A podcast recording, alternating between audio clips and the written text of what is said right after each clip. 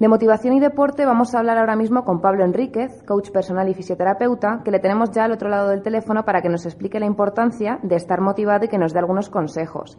Pablo Enríquez es experto en coaching. ¿Qué tal, Pablo? buenos días. Eh, bien, contento esta mañana y cómo no podría de otra forma intentar eh, transmitir esta motivación y este, este ánimo por estar con vosotros hoy en la radio. Bueno, para aquellos que, que, no sepáis qué es el coaching, es una disciplina que en los últimos años ha experimentado un boom. Seguramente lo escucharéis mal, más tanto en, a nivel empresarial como deportivo o, a nivel de vida. Pero bueno, Pablo, explícanos un poco qué es esto del coaching. Bueno, hay que diferenciar un poco de la, idea del coach como entrenador, ¿no? La persona más que es la referencia del deporte, que acompaña a los deportistas, etcétera, etcétera al coaching profesional, digamos, que se está oyendo un poco en el ámbito de empresa y ahora pasa, como señalas, a, la vida normal, ¿no? El coaching en este estilo es un proceso más de acompañamiento, digamos, de, de la persona desde donde supuestamente está, que sería donde tomamos la referencia, a dónde quiere llegar, ¿no? Este proceso es parte o como herramienta fundamental utilizar la conversación y las preguntas entre el coach y el coachee y un proceso de reflexión y lo que nos lleva es a que la persona profundice más en su autoconocimiento y alcance objetivos a través de acciones distintas, distintas preguntas y, digamos, tenga más opciones creativas a la hora de, tener respuestas en su vida o en la toma de decisiones. Mm. Y volviendo un poco al tema de, de, la motivación, yo antes comentaba que la música y el ejercicio van prácticamente unidas. ¿Nos afecta la música que escuchamos cuando hacemos deporte o en nuestro estado de ánimo? Bueno, a la hora de, hacer ejercicio y a la hora de estar o de terminar nuestro estado de ánimo, hay muchas cosas que influyen, ¿vale? Las emociones eh, responden a muchos estímulos y uno de ellos es la música.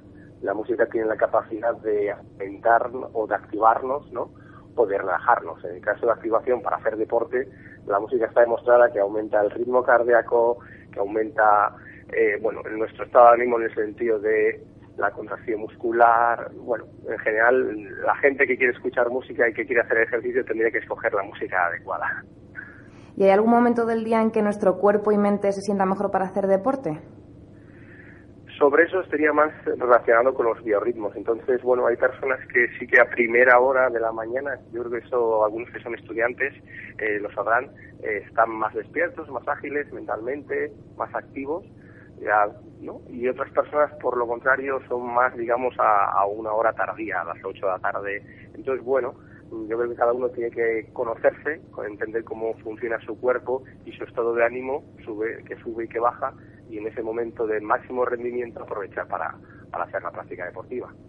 Y otro tema que también quería comentar contigo, Pablo, era el, ir al gimnasio solos o acompañados, porque yo muchas veces, a mí me gusta mucho el gimnasio, pero necesito que alguien tire de mí que me diga, venga, Noelia, a las 12 al gimnasio.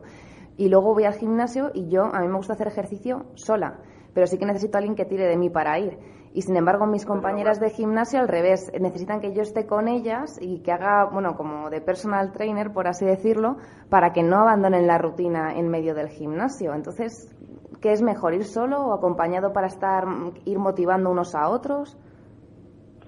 El, que ir solo o acompañado depende del objetivo, ¿no? Si lo que quieres, si lo que te prima en tu objetivo es el rendimiento personal y sacar tu, el estado óptimo de entrenamiento o si prefieres más un ejercicio más social en el que compartir un momento con un compañero, con un amigo o con tu entrenador. Está muy interesante lo que has dicho de, o que has señalado de que te apetece hacer algo y a veces mm, si hay alguien con el que has quedado, va, esa es una de las partes, o cuando hablamos antes del coaching, que fundamenta el éxito, yo creo, de este tipo de disciplina, el compromiso. Cuando te has comprometido con alguien, buscamos, y una vez que hemos dado la palabra de ir a entrenar con alguien, nos cuesta, nos cuesta fallar a esa palabra dada, nos cuesta romper nuestro compromiso y siempre que hemos quedado con alguien para ir al gimnasio, para correr, para hacer alguna actividad deportiva, digamos, nuestra voluntad se ve reforzada y en ese sentido, bueno, todas las personas que, que cuesten o que en la toma de decisiones la voluntad a veces se caiga por el camino, sería bueno que fuesen acompañados o, por lo menos es más fácil para ellos.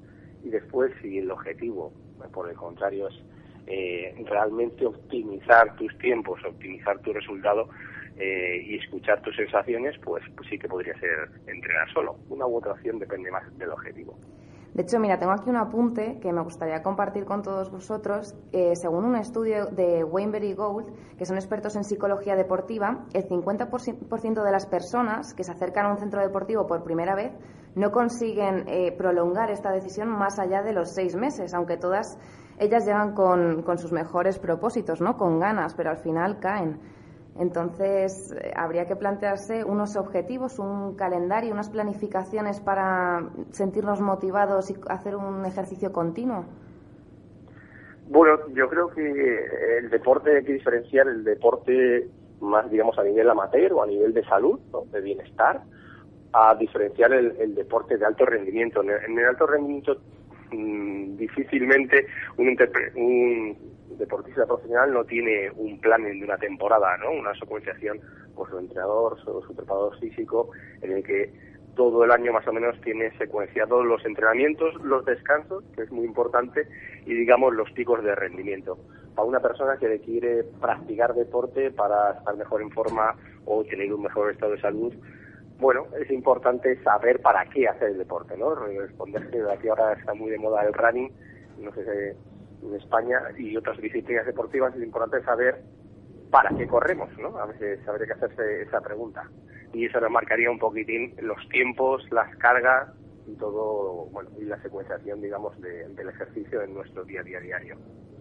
Yo creo que mm, a lo mejor, bueno, a mí me sirve tener una planificación de la semana, pues decir, el lunes hago esto, miércoles esto, viernes otra rutina y el sábado spinning, por ejemplo, te ayuda a seguirlo, ¿no? De, ver ahí que tú tienes en tu calendario que tienes que hacer eso X días a la semana.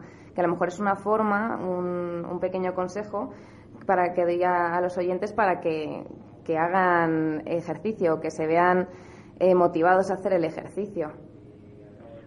Lo bueno de, tener el planning es que, como he dicho antes, a veces la toma de decisiones a veces nos, cuesta tomar decisiones. Entonces ya simplemente tener un, un planning organizado nos, nos relativiza o nos enfoca, nos redirige un poco esta, esta actividad física. Además, bueno, pues es una forma de comprobar si la has hecho o no, es una forma de, entender que, bueno, que hay, que hay un motivo por el que haces esa, esa cambio de disciplinas y el tener organizado lo que te ayuda a veces es, como acabas de señalar, es a ponerte distintas disciplinas. Y esa variabilidad de ejercicios, ese, esa creatividad en, en, bueno, en hacer, en cambiar de correr a nadar, a hacer, bueno, spinning o a, bueno, o una serie de, pesas o, bueno, simplemente ejercicio la naturaleza con tus amigos, lo que aumenta es esa motivación, ¿no? Yo creo que si hacemos lo mismo, es difícil sorprendernos. Y, y la innovación, esa, esa diversión de cambiar de ejercicio, ayuda a mantener nuestra motivación.